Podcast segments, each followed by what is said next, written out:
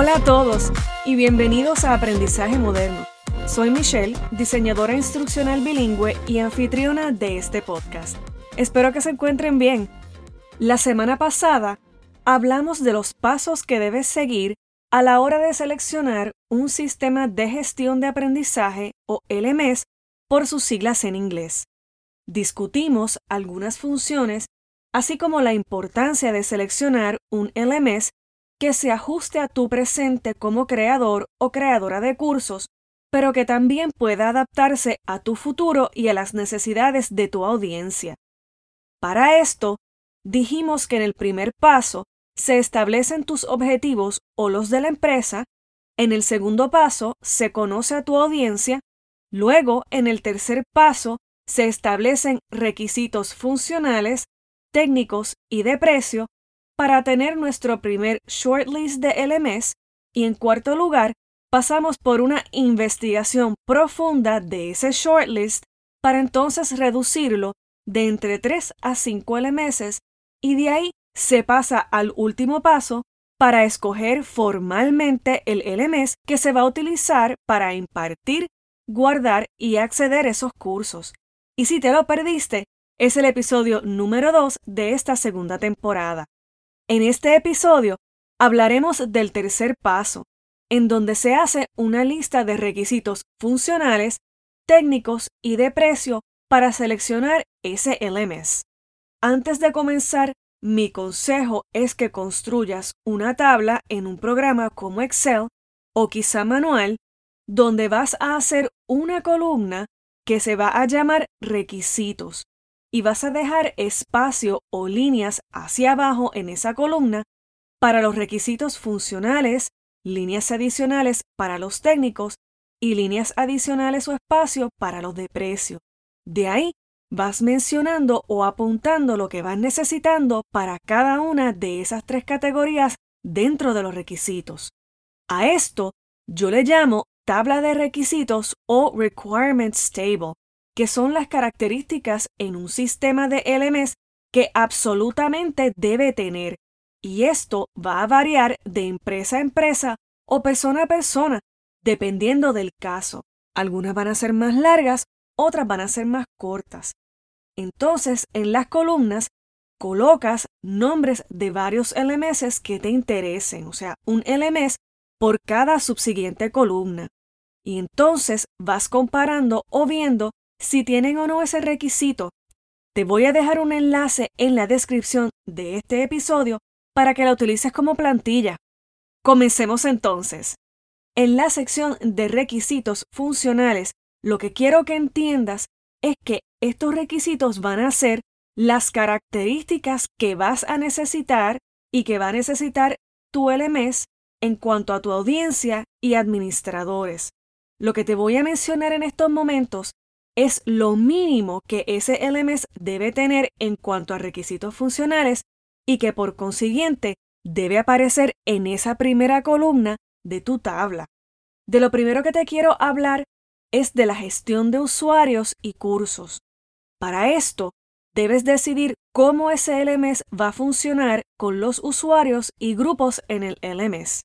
Y para hacer esto, te puedes preguntar cómo se registrarán a los empleados, los usuarios se registrarán ellos mismos o un administrador registrará a los estudiantes o empleados.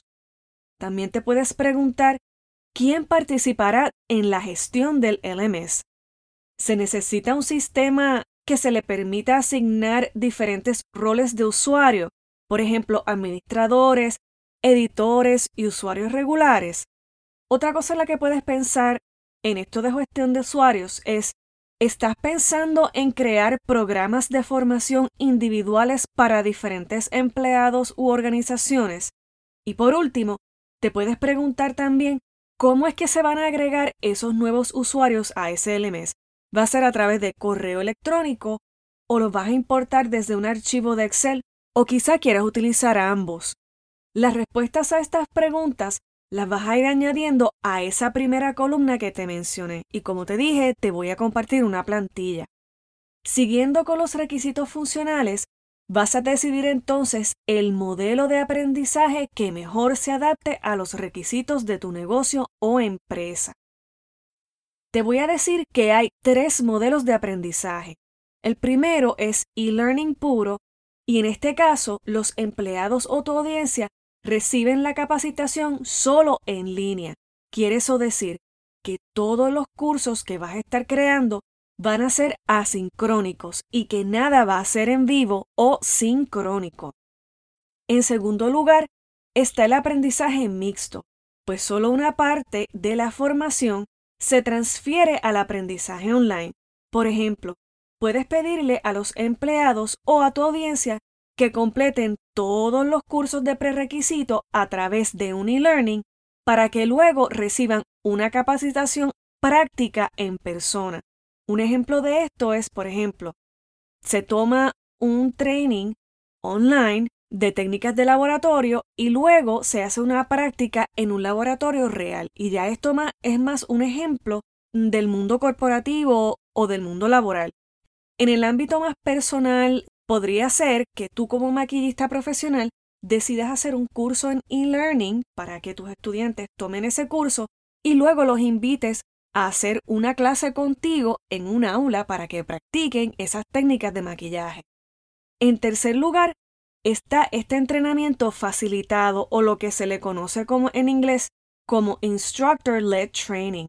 Este tipo de capacitación permite a los alumnos e instructores interactuar y discutir el material de capacitación, ya sea individualmente o en grupo.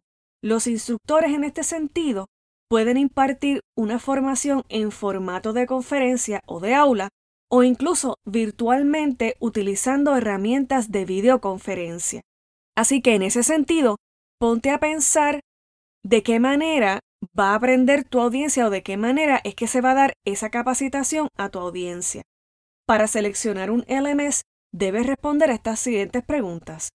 La primera, ¿estás planeando organizar seminarios web en caso de que sea así, la lista de funciones de ese LMS debe incluir software de seminarios web o una integración con servicios de videoconferencia.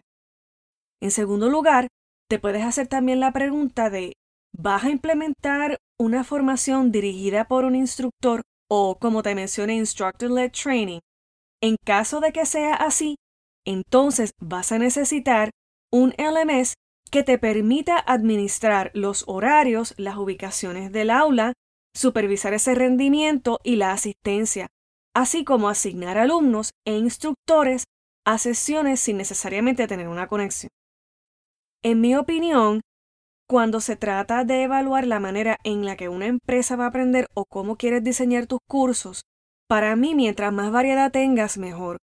Yo entiendo que no te deberías suscribir solamente a un tipo de aprendizaje para que así puedas tener la idea o la impresión de que tu empresa o de que tu marca entonces crezca y que puedas tener más ofrecimiento para esos alumnos tuyos. Así que piensa en esta situación. Dentro de los requisitos funcionales también está el soporte y la creación de contenido de aprendizaje.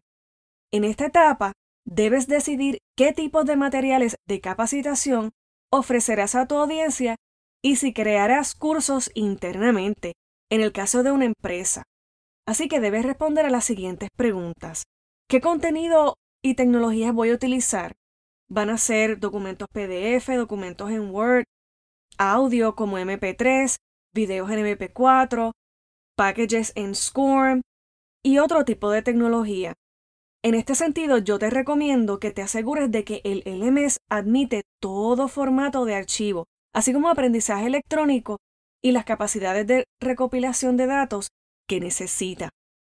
Una segunda pregunta que te puedes hacer es, ¿necesito yo un editor de cursos?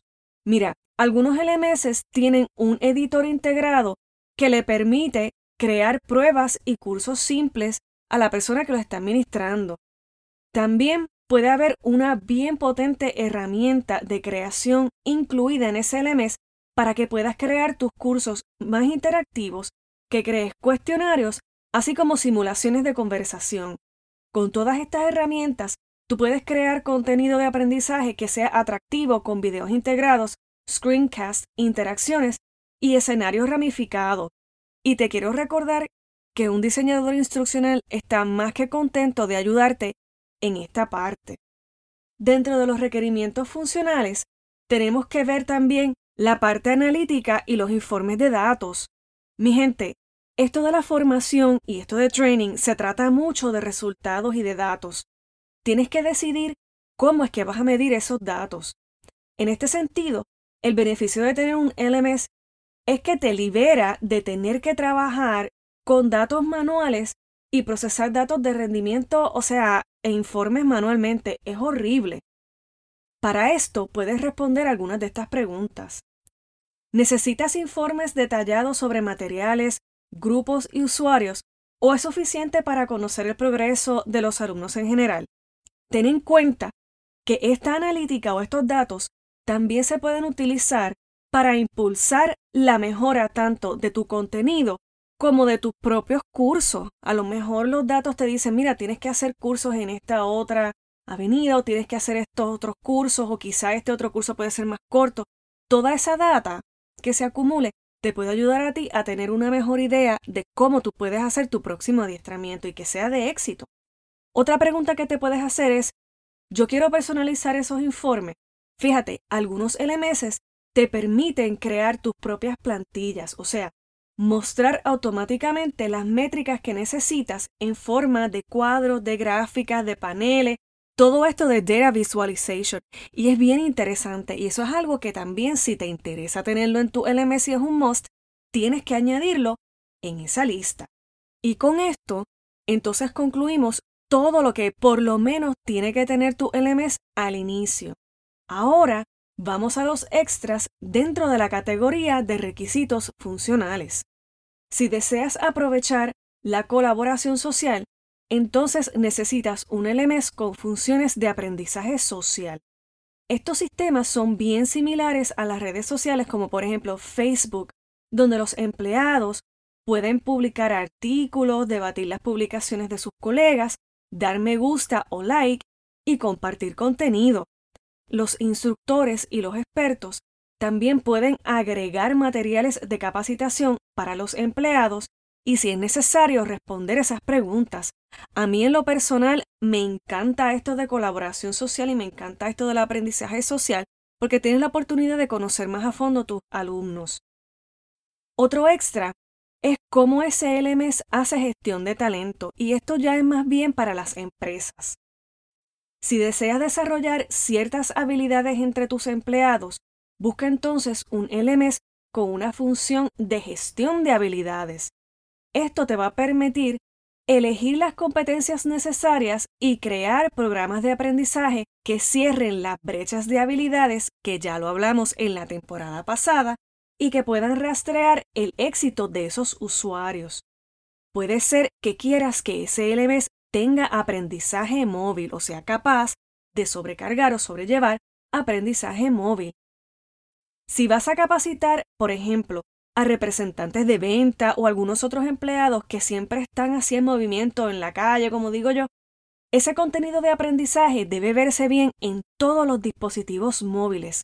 Como mínimo, vas a necesitar un LMS que admita cursos totalmente receptivos que se adapten al tamaño de la pantalla de cualquier dispositivo, que en mi opinión debe ser imprescindible. La solución ideal en este sentido es una plataforma con una aplicación móvil que permita a los alumnos realizar cursos sin conexión. Esto último va a ser especialmente útil para aquellos que viajan mucho o necesitan accesos a materiales de capacitación desde, por ejemplo, aviones u otros lugares con conexión a Internet baja o nula. Este otro extra te va a interesar mucho si quieres crear cursos y venderlos. Puedes requerir que tu LMS sea capaz de soportar comercio electrónico o e-commerce. Fíjate, si planeas vender tus cursos, busca entonces un LMS con una opción de comercio electrónico o e-commerce y hay varios en el mercado. Estos LMS te permiten establecer precios para el material del curso, así como realizar un seguimiento de las ventas y administrar los ingresos sin tener que integrar un backend o alguna aplicación de comercio electrónico que antes era bien difícil de hacer. Como extra, también puede que quieras el favorito de todos, gamification en tu LMS. Al obtener puntos y recompensas por las tareas completadas, los alumnos o tu audiencia se involucran aún más en el entrenamiento y se van a esforzar mucho más para tener éxito. La mayoría de los proveedores ahora mismo están incorporando esta tendencia y han agregado elementos de gamification a su LMS. Mira, han hecho tanto como puntos, premios, calificaciones, insignias y más, y es súper entretenido. Así que si deseas motivar a tus empleados para que participen un poco más profundo con tu contenido, elige entonces un LMS que tenga las capacidades de hacer gamification. Otro extra que a mí me gusta mucho es esta cuestión de los certificados. Otra forma de motivar a los usuarios a aprender es recompensarlos con certificados.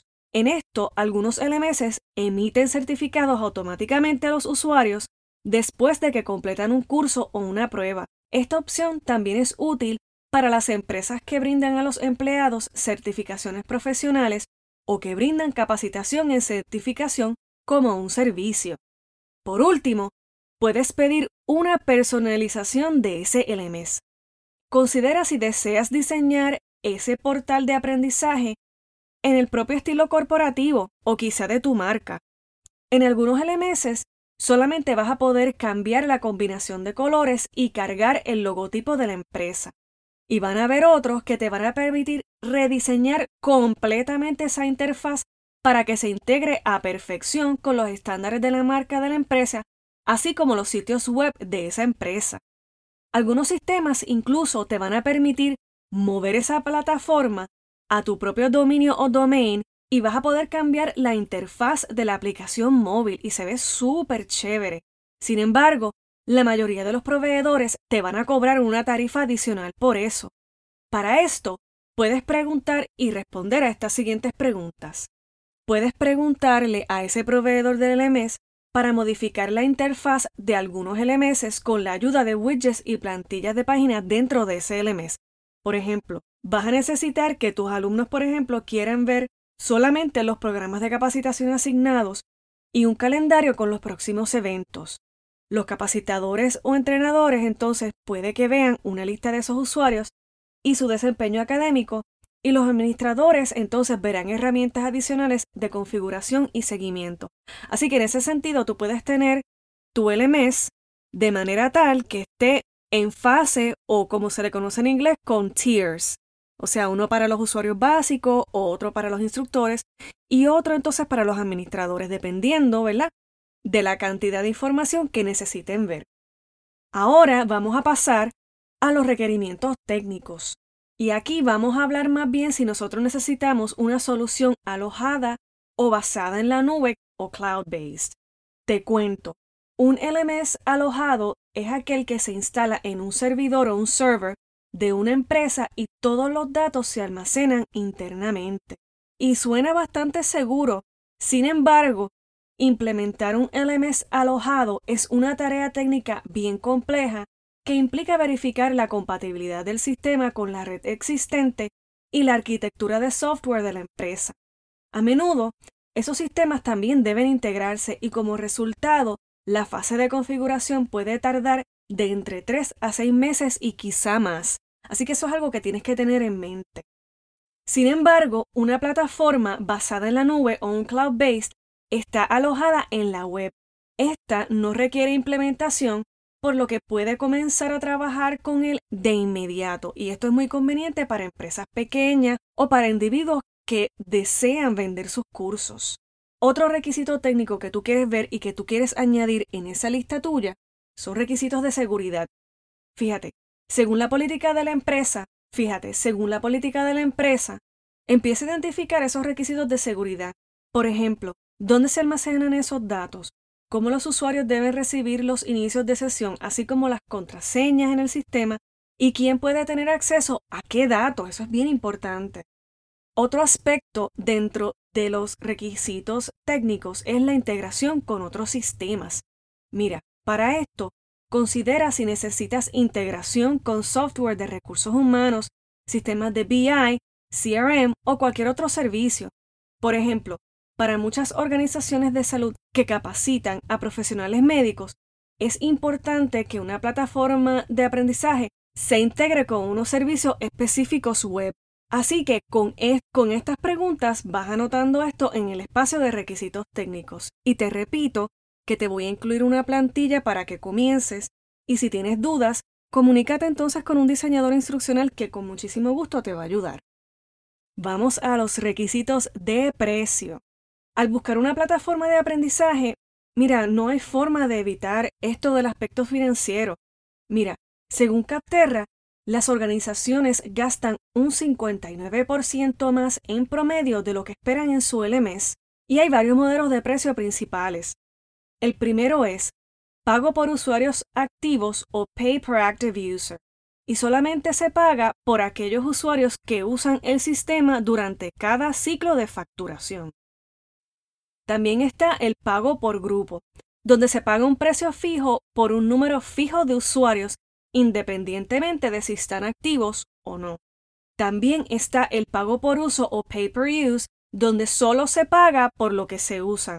Por ejemplo, los usuarios y los cursos que se toman. Dentro de las consideraciones de precio, tienes que tener en cuenta la tarifa de licencia y la suscripción.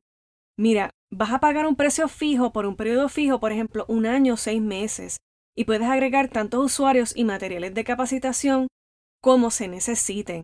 Así que eh, todos estos requerimientos de precio tú los tienes que ver y tú también tienes que poner en la ecuación, como digo yo, tienes que colocar cuánto dinero tú estás dispuesto a gastar también y cuánto ROI o Return of Investment tú vas a tener en ese gasto.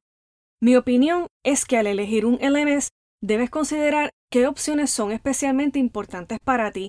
Por ejemplo, si estás en una empresa o en un startup que solo necesita capacitación basada en habilidades o entrega de información, es bien posible que no necesites un sistema de calificación integral como aquel de la academia. Pero si quieres monetizar tus cursos, entonces es un must que ese LMS tenga capacidades de e-commerce y eso es un feature que es no negociable. Además, es bien posible que te interese un LMS que sea compatible con dispositivos móviles y fácil de usar para facilitar la capacitación de los empleados o la audiencia. Así que con esta guía ya vas creando tus requisitos y no te sientas solo o solo en este proceso. Mira, un diseñador instruccional está más que contento de ayudarte. Si estás trabajando en equipo, si tienes un equipo, es muy buena idea que dialogues con ellos y que se llegue a un consenso de requisitos para que esa inversión del LMS sea una fructífera tanto para la empresa o para tu marca, pero también para tu audiencia. Así que bueno, mis amigas y amigos, hasta aquí llegó este episodio de Aprendizaje Moderno. Síganme en Instagram como arroba mbonkowski, que se deletrea m b o n k o s k y Sigamos aprendiendo y desarrollando experiencias educativas para todos.